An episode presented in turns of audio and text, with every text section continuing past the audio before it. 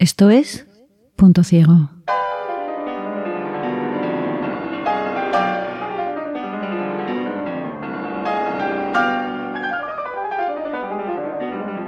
El contenido sensible de este programa puede ofender a algunas personas. Este podcast no está recomendado para menores de 14 años. Por respeto a la dignidad de las víctimas, no entraremos en detalles morbosos sobre la forma en la que fueron asesinadas. Bienvenidos y bienvenidas a esta edición especial de Punto Ciego en colaboración con la revista Contexto. A lo largo de esta serie de episodios exploraremos crímenes políticos que conmocionaron al mundo y que en muchas ocasiones cambiaron el devenir de la historia.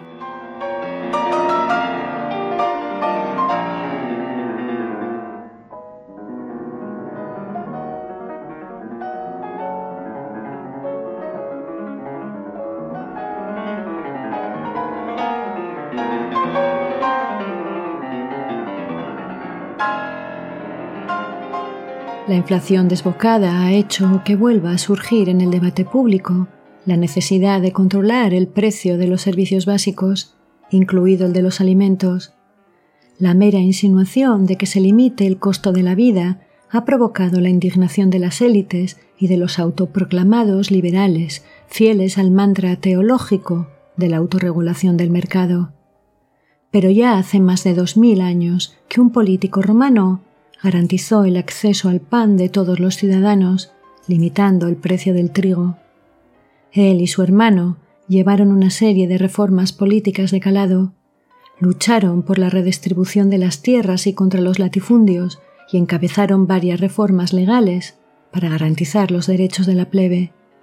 La reacción de los patricios y los grandes propietarios de tierras a las reformas fue tan violenta que no sólo acabó con la vida de los dos hermanos, también anegó de sangre las calles de Roma y, en última instancia, aceleró el fin de la República.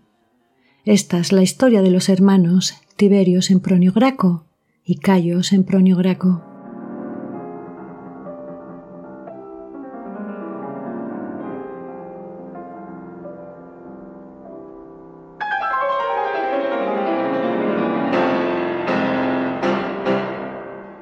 La historia de Roma se escribe con sangre. El propio mito fundacional de Roma se sustenta en el crimen, cuando el rey Amulio expulsa a su hermano Númitor, su corregente, de la ciudad italiana de Albalonga y reclama el trono para él, para después asesinar a todos los hijos varones de su hermano y obligar a la única superviviente de la masacre, Rea Silvia, a servir como sacerdotisa de la diosa Vesta.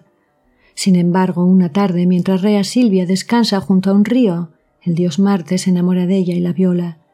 Cuando el usurpador se entera de que su sobrina ha dado a luz a dos gemelos, Rómulo y Remo, los arroja al río en una cesta. Pero los niños son rescatados por una loba que los amamanta y cuida, y posteriormente son criados por una pareja de pastores. Cuando Rómulo y Remo alcanzan la edad adulta, asesinan a Mulio, devuelven el trono a su abuelo y fundan una nueva ciudad a orillas del Tíber, una ciudad rodeada de doce colinas que bautizan con el nombre de Roma y que será regida por Rómulo como único soberano. Rómulo funda el Senado como el centro de todo el poder de Roma. El primer Senado está compuesto por cien miembros, los llamados pater, los pobladores originales de la ciudad, y cuyos descendientes serán los patricios, la nobleza romana. Para poblar la ciudad se permite la entrada a todo tipo de gentes, libertos, esclavos, prófugos, bajo una única condición, que pidan permiso para atravesar las puertas de sus murallas, pues Rómulo ha jurado matar a cualquiera que entrara sin permiso. Cuando Remo, malhumorado, le da una patada y derriba un pedazo de muralla, su hermano, fiel a su palabra, lo asesina.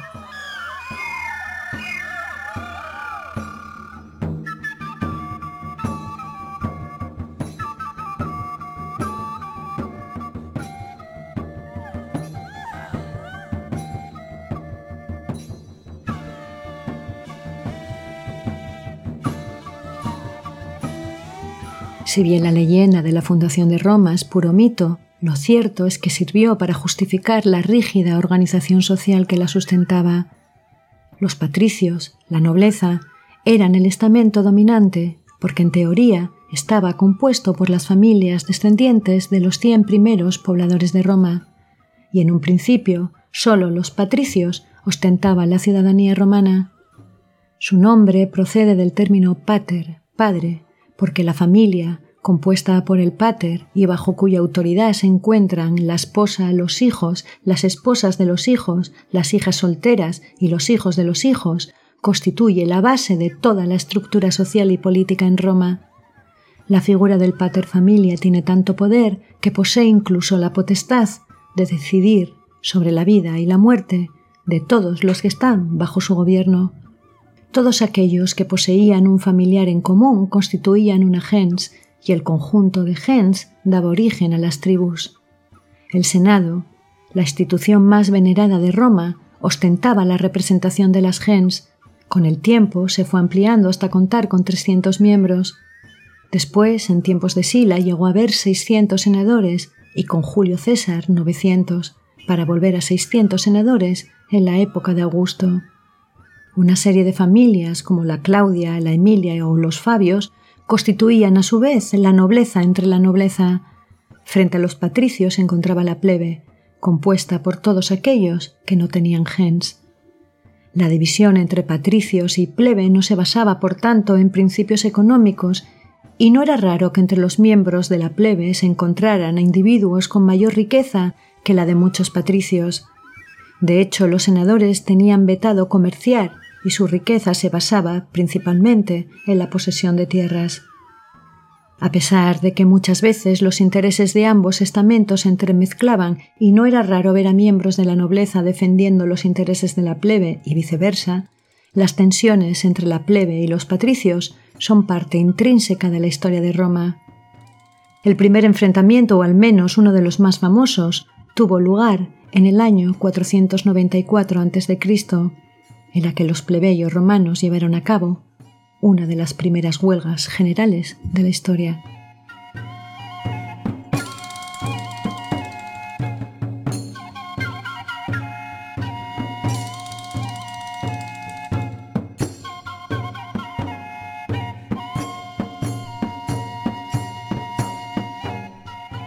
Los patricios no solo ostentaban exclusivamente la ciudadanía romana y por tanto el derecho a ejercer cargos políticos, judiciales y religiosos, también tenían la prerrogativa de llamar a las armas a los plebeyos para defender Roma.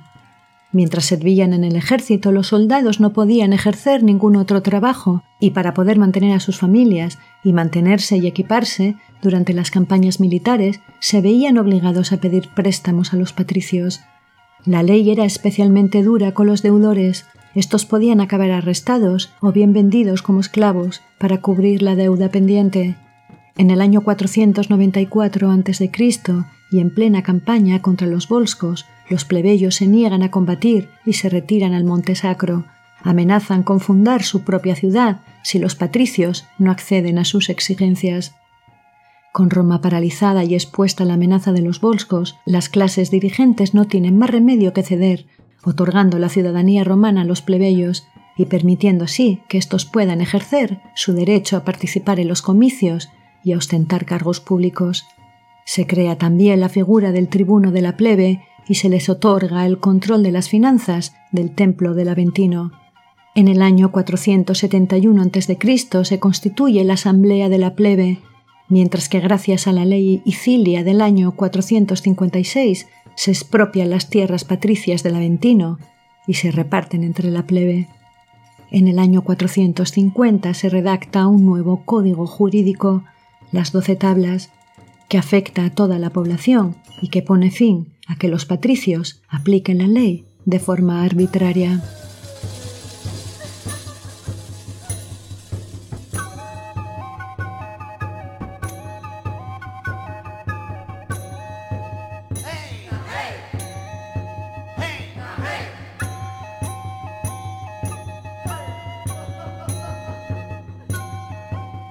Casi 200 años después, los plebeyos consiguen que se les permita acceder al consulado y gracias a que los plebeyos pueden formar parte del Senado en el año 321 a.C., la ley limita la cantidad de tierra que un solo propietario puede llegar a poseer y se suavizan al fin las leyes contra las deudas, estableciendo la obligatoriedad de descontar los intereses y abonados al monto total de la deuda y estableciendo cuotas trienales para facilitar el pago. En el año 287 a.C., la ley Hortensia confirma la obligatoriedad de los plebiscitos y el concilio de la plebe pasa a denominarse concilios tribales y lo integran desde ese momento tanto plebeyos como patricios.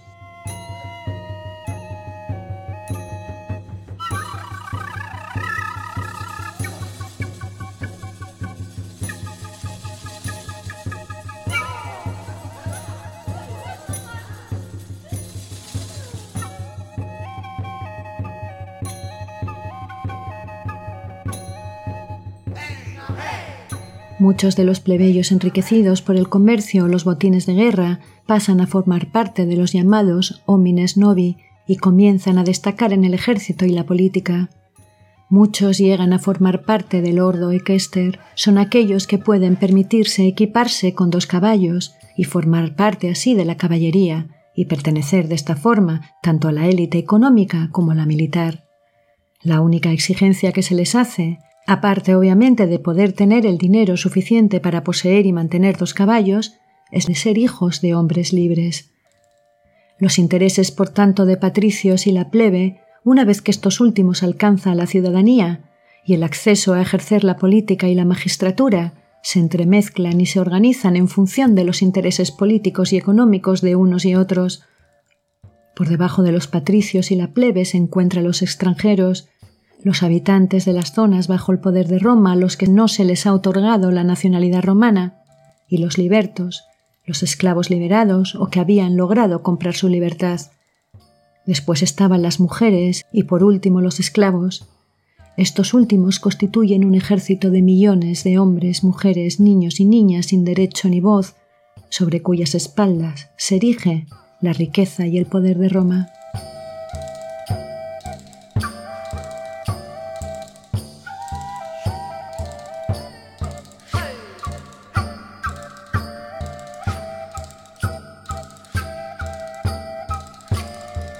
Poco a poco Roma prospera y se expande. El derrocamiento de Tarquinio el Soberbio en el año 509 a.C. marca el paso de la monarquía a la república, pero también el de una Roma que deja atrás un sistema económico basado en la agricultura y el pastoreo y lo sustituye por el comercio. Es por eso que necesita expandir su territorio, conquista primero los pueblos de la península de Italia y va ampliando sus conquistas por todo el Mediterráneo. Gracias a las guerras púnicas, Roma consigue deshacerse de su rival principal, Cartago, convirtiéndose en la fuerza hegemónica en todo el Mediterráneo. Este proceso profundiza las ya intensas tensiones sociales entre patricios y plebeyos y no se logra además sin sufrir altibajos bélicos. Por ejemplo, en el año 390 los galos entran en Roma y casi provocan su destrucción, para apaciguar a los pueblos conquistados, Roma comienza a extender la ciudadanía en los nuevos territorios y consolida una política de fundación de colonias que le permiten así mantener el control sobre los territorios invadidos.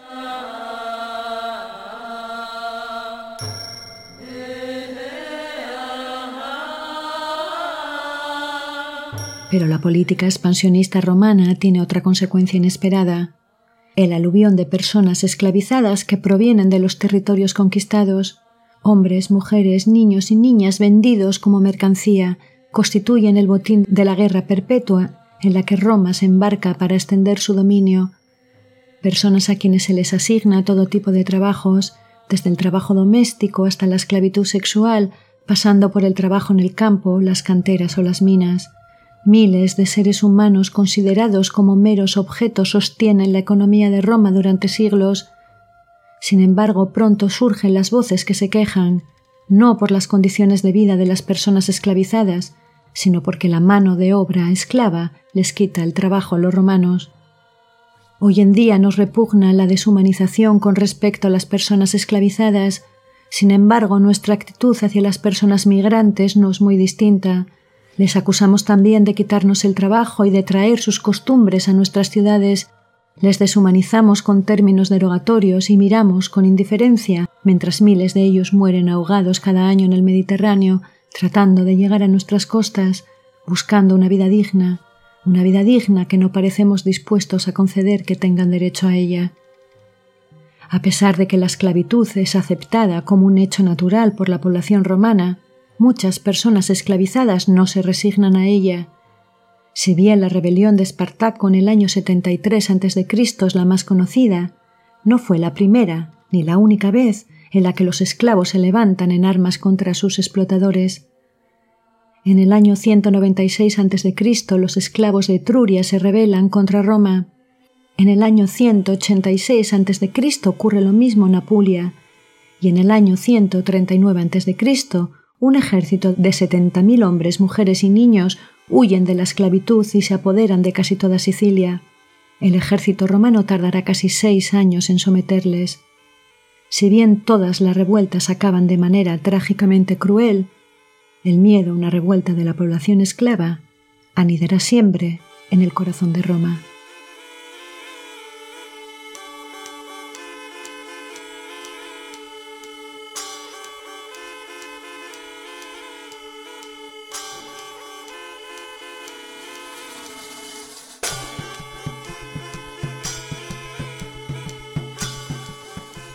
Y en este estado de cosas, con una república en plena expansión, con las tensiones entre patricios y plebeyos en pleno apogeo y en medio de distintas revueltas de esclavos, nacen y viven nuestros dos protagonistas, los hermanos Tiberio y Cayo Sempronio Graco. Tiberio y Cayo nacen en el seno de una familia perteneciente a la élite. Su padre, Tiberio Sempronio Graco, es miembro de una de las familias plebeyas más ricas e influyentes la gens Sempronia, familia que se remontaba a los primeros días de la República. Tiberio Sempronio, padre, fue un militar y un político exitoso. Había liderado grandes victorias en la conquista de Hispania y en el año 175 a.C.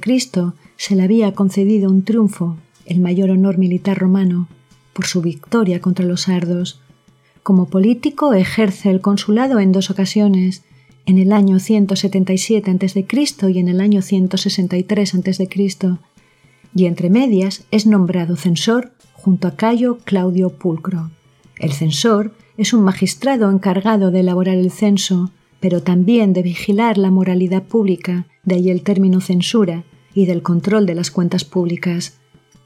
Tiberio Sempronio Graco es un hombre culto de espíritu austero, lo que se llama un viejo romano, se cuenta que sus vecinos solían apagar las luces de casa cuando lo veían llegar por la noche para que éste no pensara que se dedicaban a los grandes banquetes y a la vida disoluta.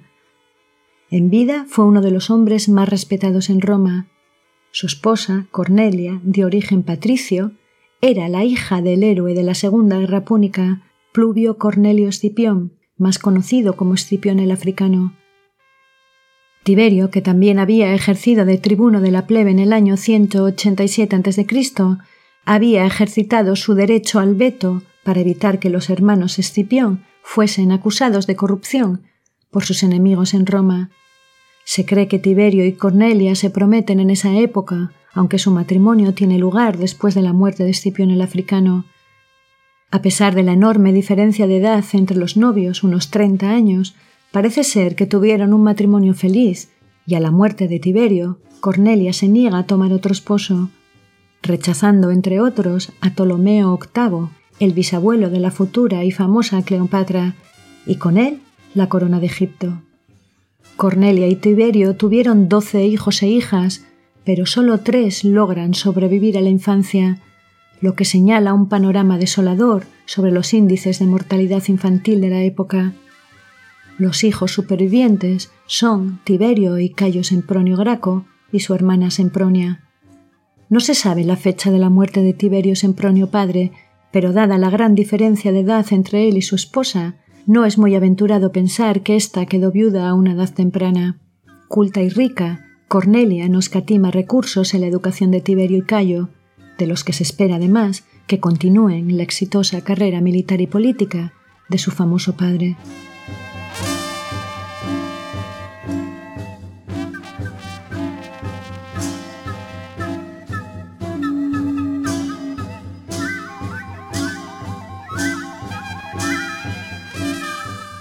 Tiberio Sempronio, el mayor de los hermanos Graco, es nombrado a los diez años augur, sacerdote encargado de interpretar los designios de los dioses, un cargo religioso de vital importancia, pues ninguna decisión política o elección o campaña militar se podía llevar a cabo sin consultar a los augures.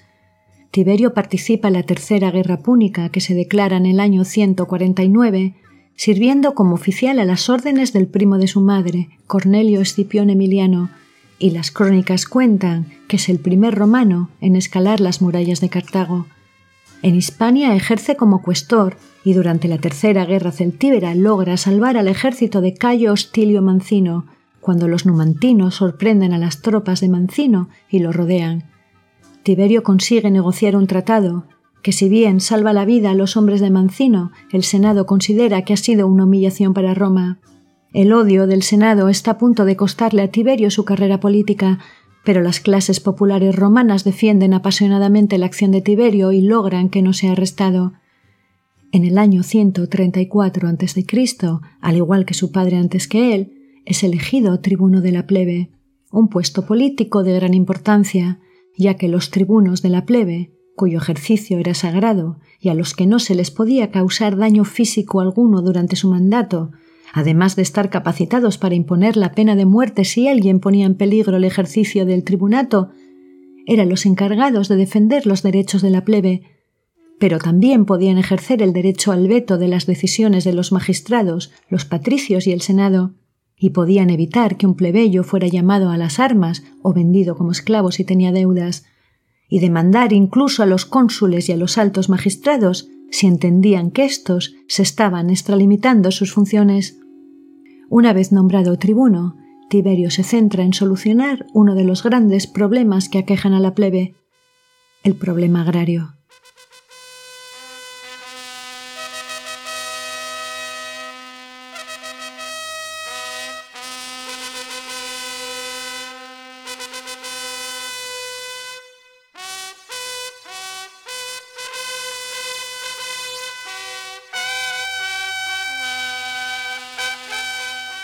La política expansionista de la República había provocado la ruina de los pequeños agricultores que habían constituido hasta ese momento la base de la economía y la sociedad romana.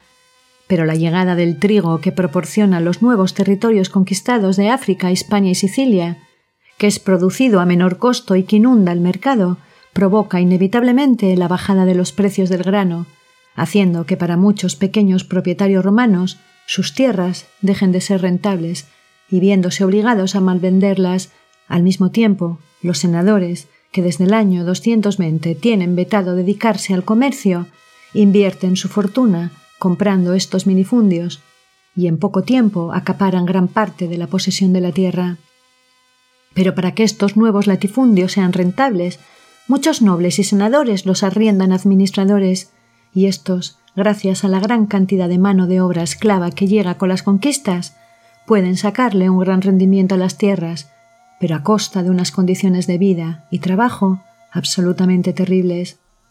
Por otro lado, las ager publicus, las tierras que son expropiadas a los enemigos de Roma o adquiridas durante las conquistas y que pertenecen al Estado, están siendo acaparadas por los especuladores que se hacen con ellas mediante sobornos o por ciudadanos ricos con los que el Estado tiene alguna deuda. Para empeorar aún más los ánimos de la plebe, la llegada masiva de esclavos genera un gran rechazo, pues muchos entienden que por su culpa se están perdiendo sus empleos.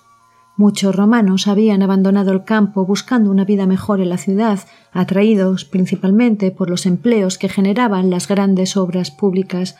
Sin embargo, la República parece haber abandonado la política de las grandes construcciones, y miles de romanos se consumen en la miseria, Incapaces de volver al campo o de encontrar trabajo en la ciudad, sus iras comienzan a dirigirse contra los esclavos.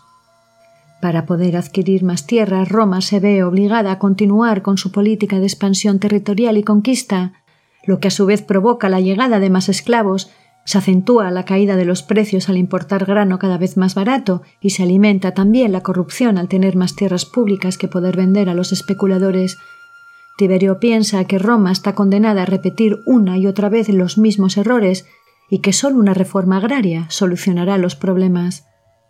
Para elaborar su ley agraria, Tiberio tiene que tejer alianzas con varios senadores como Apio Claudio Pulcro, Publio Mucio Escébola y Licinio Craso Muciano, el suegro de su hermano Cayo, que pertenecen al grupo político de los llamados populares. Sin embargo, desde el principio cuenta con la oposición de los optimates, que representan los intereses de los más ricos y que constituyen la mayoría en el Senado, encabezados estos por Escipión Emiliano, el esposo de su hermana Sempronia.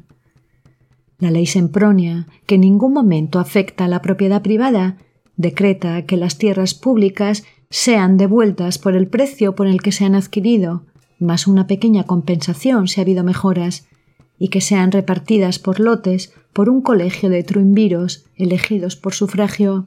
Los truimviros repartirán estos lotes de tierra pública entre los ciudadanos sin tierra, y los nuevos propietarios estarán obligados a pagar un pequeño tributo por la tierra y a emplear a hombres libres. La ley también limita la cantidad de tierra que cada ciudadano puede poseer a 124 hectáreas de tierra, o si se tienen uno o más hijos, a 250.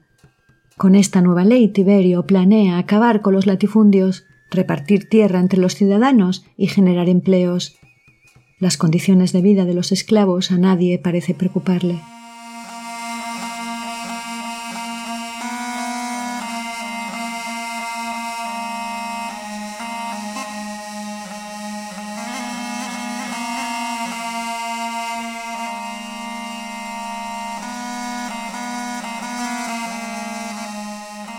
Sempronia es saludada con entusiasmo por la plebe, pero violentamente contestada por los optimates, que utilizan al otro tribuno de la plebe, Marco Octavio, para que vete la ley. Pero Tiberio, en un movimiento inesperado y que violenta los mos maiorum, las costumbres y las reglas tradicionales, precipita una votación en la asamblea para deponer a Octavio. Este movimiento es interpretado por los senadores opositores como un acto inconstitucional, casi una declaración de guerra, hay que entender que la política y la religión se entrelazan en Roma y que es muy difícil interpretar la una sin el concurso de la otra. Además, todo estaba impregnado de la pompa, de los ritos y los usos tradicionales que daban sentido a los actos políticos.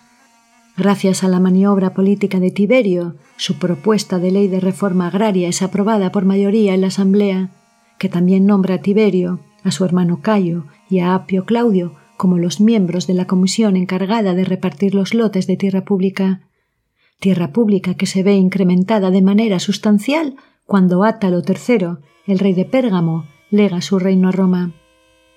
Tiberio exige que sea la comisión la encargada de repartir el legado de Átalo III, y esta exigencia le enemista todavía aún más con el Senado, al quebrantar la norma tradicional que entiende que es el Senado el encargado de llevar la gestión exclusiva de todo lo relacionado con los asuntos en política internacional.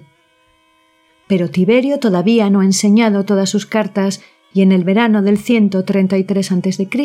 se convoca los comicios para reelegir a Tiberio Sempronio Graco como tribuno de la plebe. Que un tribuno de la plebe buscara un segundo mandato atentaba contra todas las normas políticas romanas ya molestos después de la destitución de Octavio, esta nueva pretensión de Tiberio enerva aún más los ánimos de sus detractores. El día de los comicios, un grupo de senadores junto con sus secuaces irrumpen en la colina capitolina, en donde se congrega la plebe dispuesta a votar por el segundo mandato como tribuno de Tiberio. Al ser un lugar sagrado, los senadores no pueden llevar espadas ni cuchillos, van armados con estacas tratando así de evitar de forma bastante torticera cometer una impiedad.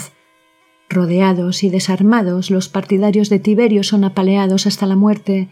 Las crónicas hablan de que en este ataque a traición mueren unas trescientas personas, entre ellas el propio Tiberio, asesinado de un golpe en la nuca y cuyo cuerpo es arrojado por los asesinos al río Tíber. Cuando su familia solicita el permiso para poder rescatar su cuerpo, y enterrarle con el respeto y el decoro que se merece, se les niega el derecho a darle sepultura. Convencidos de que han logrado salirse con la suya, los senadores respiran aliviados. Sin embargo, las reformas de Tiberio son sólo el comienzo. Nadie estaba preparado para la revolución que planeaba su hermano Cayo.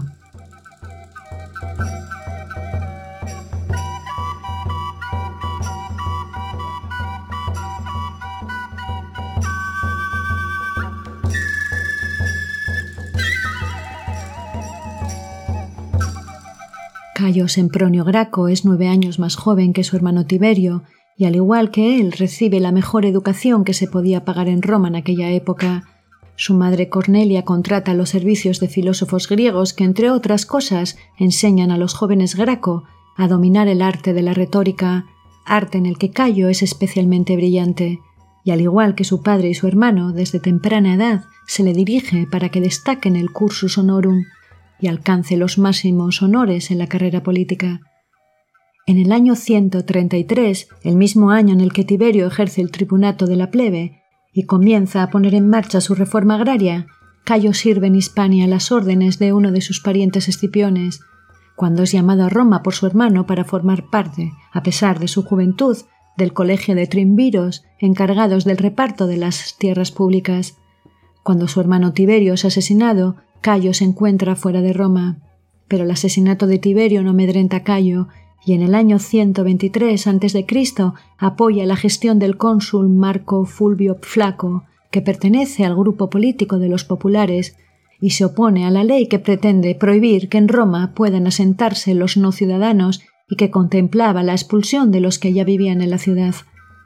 En ese mismo año es enviado a la Sardinia para que ejerza de cuestor y participa en la campaña militar, bajo las órdenes de Lucio Aurelio Orestes, contra los sardos que se habían levantado contra Roma.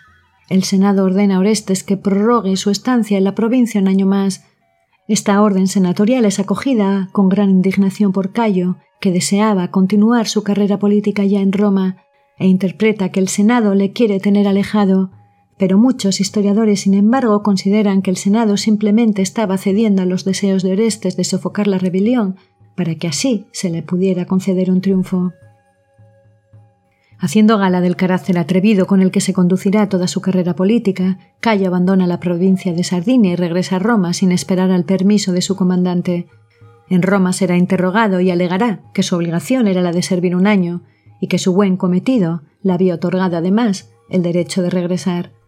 En el año 123, diez años después de que su hermano sirviera como tribuno de la plebe, se presenta y gana el tribunato de la plebe una vez en el cargo se consagra para llevar a cabo su ambiciosa agenda de reforma social, reforma que hará tambalearse los pilares de la República.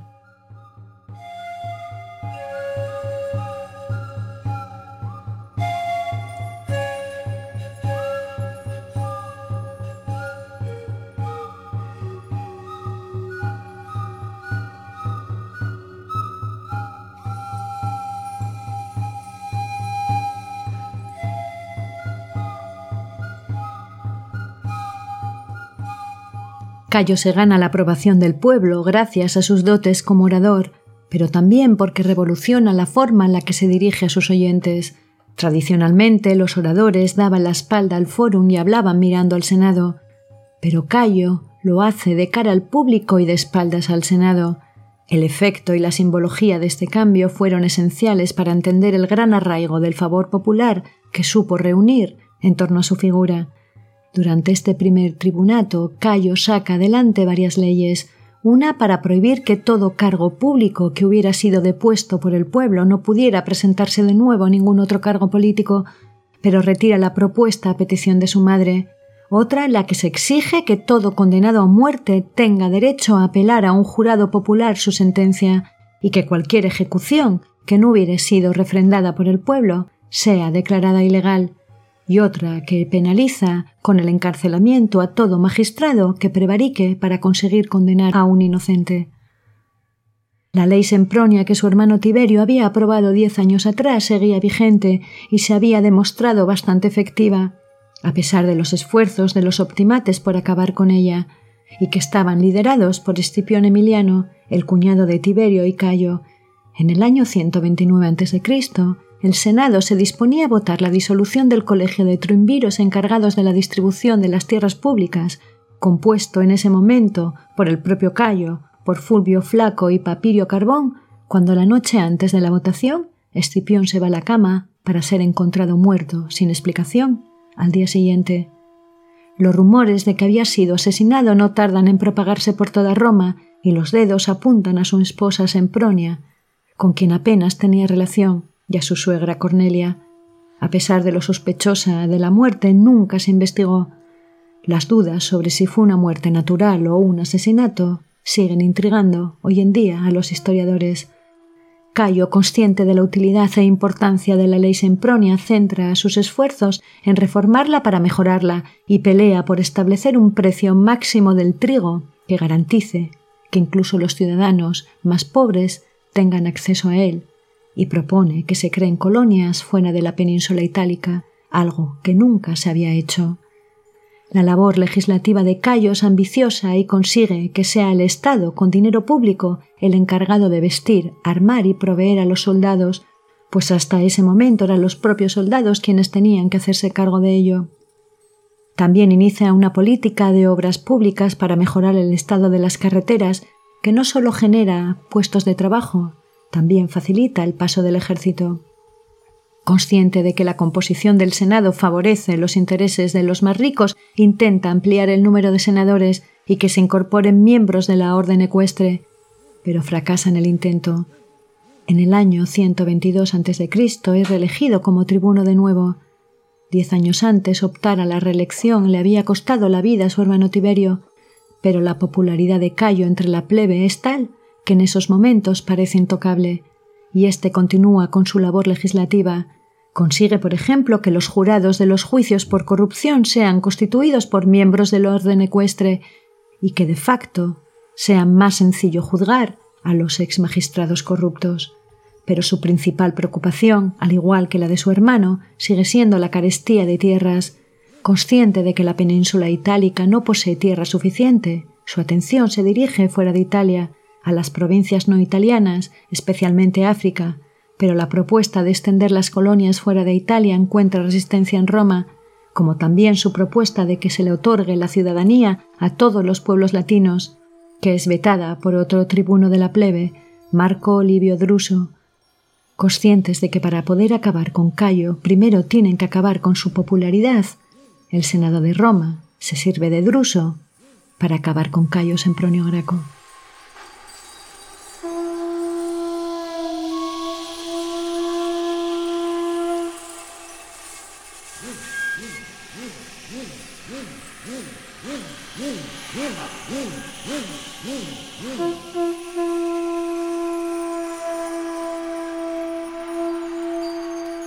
Aprovechando la ausencia de Cayo que se encuentra en Cartago fundando la colonia Junonia, Livio Druso, tribuno de la plebe y aliado de los optimates en el Senado, ensaya una estrategia que le permite ganarse la plebe.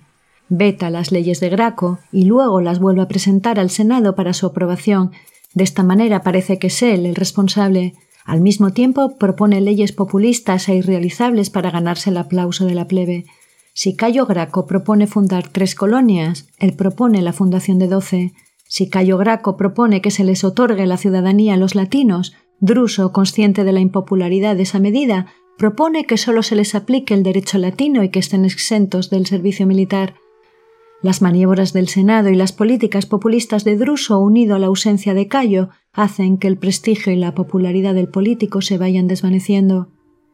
A su regreso a Roma comprueba que su situación es de lo más precaria. Se presenta para un tercer mandato como tribuno de la plebe y es derrotado por Druso. Pero la tensión entre él y el Senado llega a su punto culminante cuando un hombre que les abucheaba a él y a su séquito durante un sacrificio acaba muerto de una puñalada. El Senado convoca a Cayo para que les ofrezca una explicación y éste se niega a comparecer ante ellos. En ese mismo instante el Senado sabe que ha llegado el momento de actuar y urge al cónsul Lucio Sopimius para que ataque a Cayo y a sus aliados. Cayo y Flaco arman a los suyos y rodean el templo de Diana situado en el Aventino, emulando a los plebeyos que se rebelaron en el año 494 a.C. Graco y los suyos amenazan con una nueva secesión. El Senado en respuesta convoca a la milicia y a arqueros mercenarios cretenses y les ordenan que se sometan a la autoridad del Senado los rebeldes se niegan y las milicias marchan sobre el Aventino. Flaco y sus hijos son asesinados junto a cientos de sus hombres. Cayo logra huir y cruza nado el Tíber. Una vez en tierra firme, se suicida porque no quiere caer en manos del enemigo.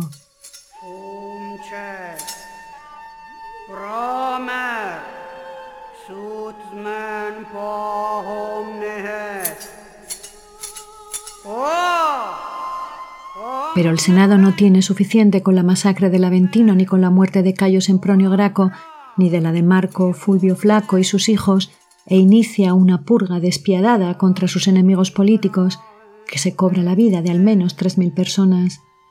La inquina del Senado contra los Gracos es tan implacable que prohíben a Cornelia vestir de luto por su hijo. La mujer que había visto morir a sus dos únicos hijos varones supervivientes se retira al campo, donde pasa los últimos días de su vida recibiendo visitas de admiradores de sus hijos y de su esposo y de distintos filósofos.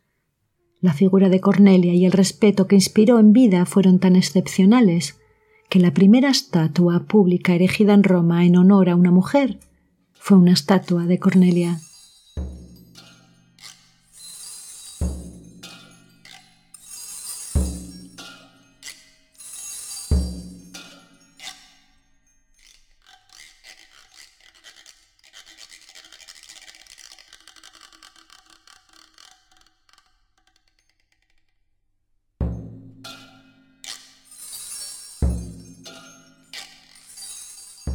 Pesar de todos los intentos por borrar el legado político de los Graco, gran parte de este, junto con las leyes que promulgaron, le sobrevivieron. La reforma agraria de Tiberio continuó adelante y las tierras públicas se siguieron repartiendo entre los ciudadanos. Roma comenzó a fundar colonias fuera del territorio italiano, y excepto durante un breve periodo de tiempo, también se mantuvo vigente el subsidio al trigo. Políticos populistas como Mario y Julio César se inspiraron en los Graco y profundizaron en muchas de sus reformas.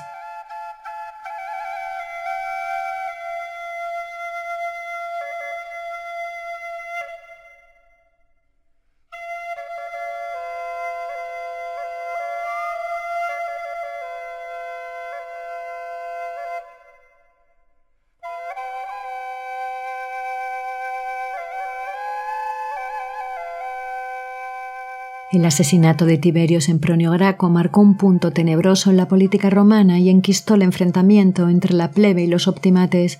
Hasta ese momento, y por muy intensas que hubieran sido las desavenencias políticas en la Roma republicana entre ambos grupos, la rivalidad no había conducido, no al menos públicamente, al asesinato de los adversarios políticos.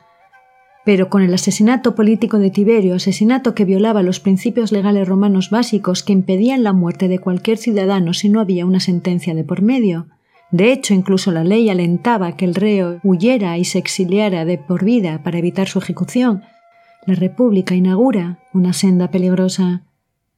Con la muerte de Tiberio y Cayo Sempronio Graco y la purga posterior de sus aliados políticos, se siembran las semillas que desembocaron en las guerras civiles que desangrarán Roma, y que tras el asesinato de Julio Cayo César dentro del recinto sagrado del Senado, condujeron a la desaparición de la República y a la llegada del Imperio, en donde los asesinatos políticos no solo estaban a la orden del día, sino que algunos emperadores los llegaron a convertir en una de las bellas artes, pero eso ya es otra historia.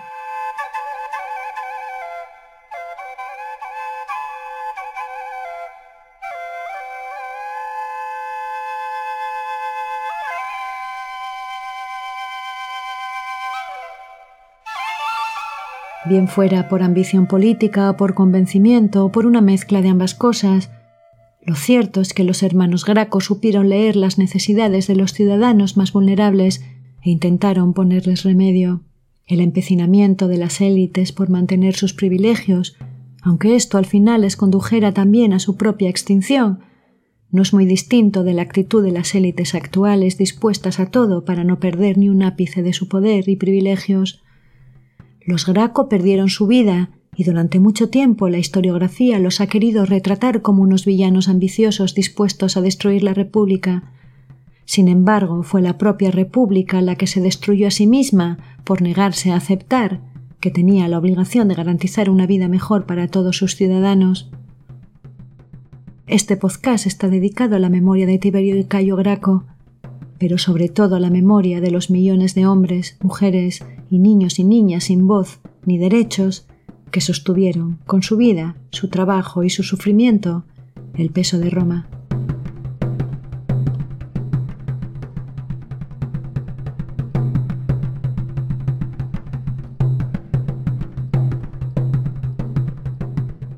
Para este episodio hemos contado con la música original de Sinaulia.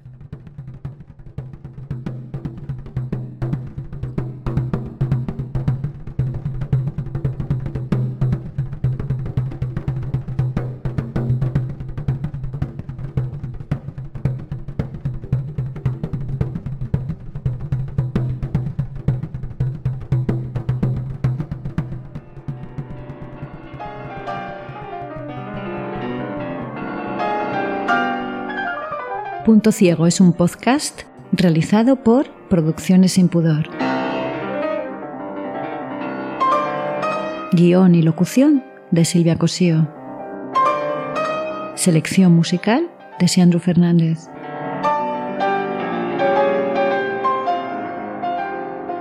Síguenos en nuestros canales de iBox y Spotify, así como en Instagram y en la revista Contexto.